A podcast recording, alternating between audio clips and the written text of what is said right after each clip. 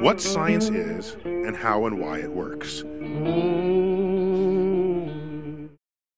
Слышали уморительную шутку про полиомиелит? Случалось ли вам случайно сболтнуть, что у кого-то гепатит? Дразнили приятеля дистрофиком? Никогда, ведь вы добрый и воспитанный человек. Вы никогда не насмехались над кем-то с физическими недостатками, но люди, даже не задумываясь, говорят ужасные вещи о тех, кто страдает психическими заболеваниями. Слышали, как кого-то называют психом, шизиком, чудиком или неуравновешенным?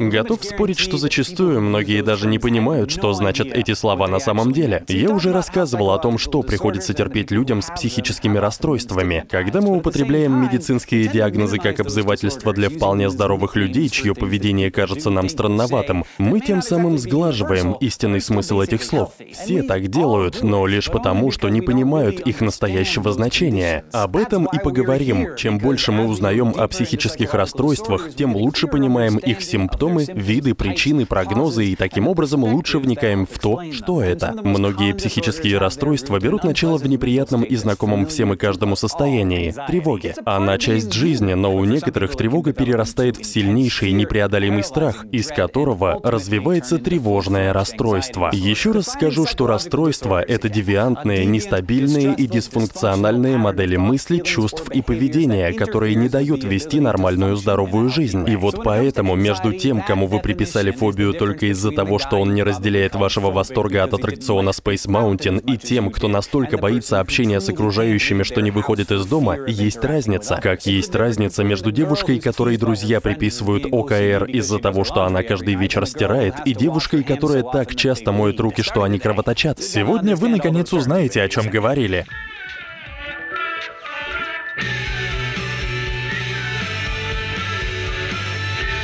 ОКР и тревожные расстройства. Часто мы приравниваем тревогу к страху, но тревожные расстройства зиждятся не только на нем. Еще один ключевой компонент, как мы пытаемся избавиться от страха. Скажем, кто-то чуть не утонул в детстве и теперь боится воды. Семейный пикник на берегу реки может вызвать у такого человека тревогу, и пока все будут развлекаться, он останется сидеть в машине, где ему будет спокойнее. Но отнюдь не легче, ведь остальные это веселятся. Так, для тревожных расстройств характерно не только наличие беспокойства и постоянного чувства тревоги, но еще и неадекватное поведение, которое которое сглаживает тревогу. По самым скромным подсчетам, каждый пятый хотя бы раз переживал состояние, которое тянет на диагноз тревожное расстройство. А значит, таких людей много. Поэтому я начну с того, что раньше называли тревожным расстройством, но сегодня, учитывая все, что мы о нем знаем, выделяют в особый класс. Обсессивно-компульсивное расстройство, или ОКР. Для него характерно непроизвольное возвращение к одним и тем же мыслям, они просто не выходят из головы. И все это сопровождается навязчивыми же действиями. И есть одно расстройство, на примере которого я развею один из мифов о психическом здоровье. Если вы аккуратны, любите порядок и привередливы, это еще не значит, что у вас ОКР. ОКР — изнуряющее состояние, которое может выражаться в постоянном мытье рук или повторном возвращении домой, чтобы проверить, выключена ли плита и другом навязчивом поведении.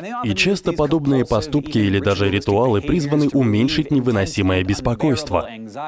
Оттого людей моют руки щеткой каждые пять минут, постоянно проверяют плиту или считают точное количество ступеней на каждой лестнице. Если вам пока не ясно, что значит фраза о девиантных, нестабильных и дисфункциональных расстройствах, то ОКР — отличный пример. Сложно работать, вести домашнее хозяйство или просто сидеть, если вы по 20 раз за час чувствуете непреодолимое желание сорваться и побежать на кухню. Мысли и поведение, связанные с ОКР, часто управляются страхом, который сам по себе навязчив. К примеру, если прямо сейчас вы не зайдете на кухню, то весь дом сгорит и погибнет ваш ребенок, что в свою очередь лишь усиливает тревожное состояние. Лечение от ОКР включает включает в себе как психотерапию, так и применение медикаментозных препаратов. Но важно, что это не описание вашей соседки, которая дважды в неделю чистит ванную, или коллеги, которые рисуют только ручками с зеленым колпачком. Хотя УКР — это особое сочетание психологических проблем, и ему сопутствуют всеобъемлющий страх, волнение и потеря контроля, у него много общего с другими тревожными расстройствами. Самое распространенное — генерализированное тревожное расстройство, или ГТР. Люди с таким диагнозом испытывают непроходящее напряжение и беспокойство, беспокойство, неопределенные, негативные и неконтролируемые чувства. Разумеется, нет ничего страшного, если вы переживаете все это время от времени, но жить в таком состоянии 6 месяцев в период, необходимый для постановки диагноза, ненормально. Люди с ГТР постоянно волнуются и часто испытывают сильнейшее раздражение, но в отличие от других типов тревожных расстройств, больные ГТР не знают, что их встревожило, и понятия не имеют, что их успокоит. А еще есть паническое расстройство, которое поражает каждого 75-го, часто подростков и молодых людей. Его визитная карточка панические атаки или чувство сильного внезапного страха, возникающее на ровном месте. В отличие от ГТР, симптомы которого иногда сложно распознать, панические атаки — это краткие, порой очень сильные и ярко выраженные приступы тревоги. И если вы хоть раз видели или сами испытывали подобное, то понимаете, что не просто так их зовут атаками. В такие моменты возникает боль в груди, учащается пульс и кажется, будто ты на грани сумасшествия или вот-вот умрешь. Это правда ужасно. Мы говорили о механизме «бей или беги», который тоже, пусть даже и без необходимого для него триггера, появляется во время приступов панических атак. Панические атаки могут начаться вследствие генетической предрасположенности, но не исключено, что их может вызывать постоянный стресс или психологическая травма, перенесенная в прошлом. И поскольку такие атаки мучительны сами по себе, то триггером, вызывающим новый приступ, может быть страх перед этим самым приступом. Согласитесь, это ужасно. Только представьте, с вами произошла паническая атака в автобусе или вы задыхаетесь в присутствии незнакомых людей и некуда уйти, чтобы успокоиться. Вам не захочется вновь пережить подобное испытание, и тогда вы начинаете в принципе избегать людных мест. В этот момент изначальная тревога перерастает в страх перед тревогой, и вуаля! Приветствую вас в следующем царстве тревожных расстройств, царстве фобий. Это еще один термин, напрасно применяемый по отношению к тем, кто не любит кошек или волнуется во время длительных перелетов.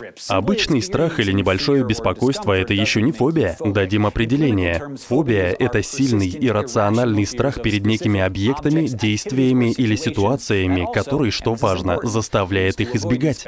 Вы не раз слышали о боязни высоты, пауков или клоунов. Так вот, они реальны. Фобии в этих случаях касаются именно реальных объектов или ситуаций. Например, мост через Чесапикский залив в Мэриленде составляет в длину 7000 метров. И если вам нужно попасть или выехать из восточного Мэриленда на машине, то этот путь единственный.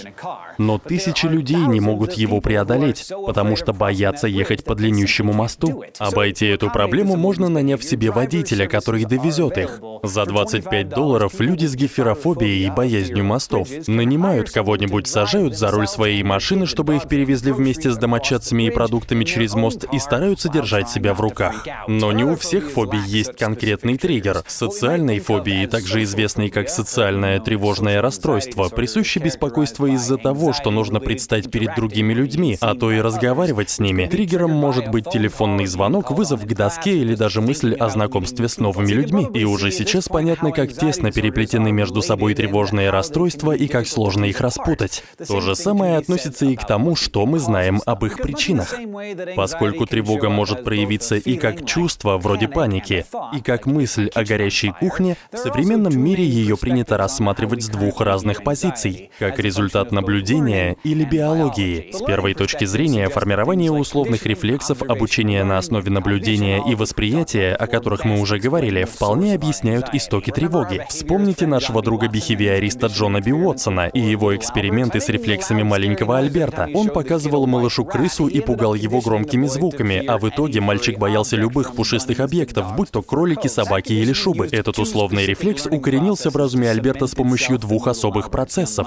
Генерализация стимула распространила его страх перед крысой на все пушистые объекты. Тот же принцип сработал, если на вас однажды напал соседский попугай, и вы теперь боитесь вообще всех птиц. Затем приходит время подкрепления. Каждый раз, когда вы пытаетесь уйти от пугающей ситуации, будь то пушистые тапочки или дрозд на улице, тревога только усиливается. И хотя вы получаете временное успокоение, такое поведение лишь подкрепляет вашу фобию и усиливает ее. Также на тревогу влияет восприятие. Что за подозрительный звук доносится с улицы? Это голодный медведь, грабитель или просто ветер? От нашего решения зависит, уснем мы или побежим на кухню за ножом. Еще тревогу можно перенять через социальное научение у других людей.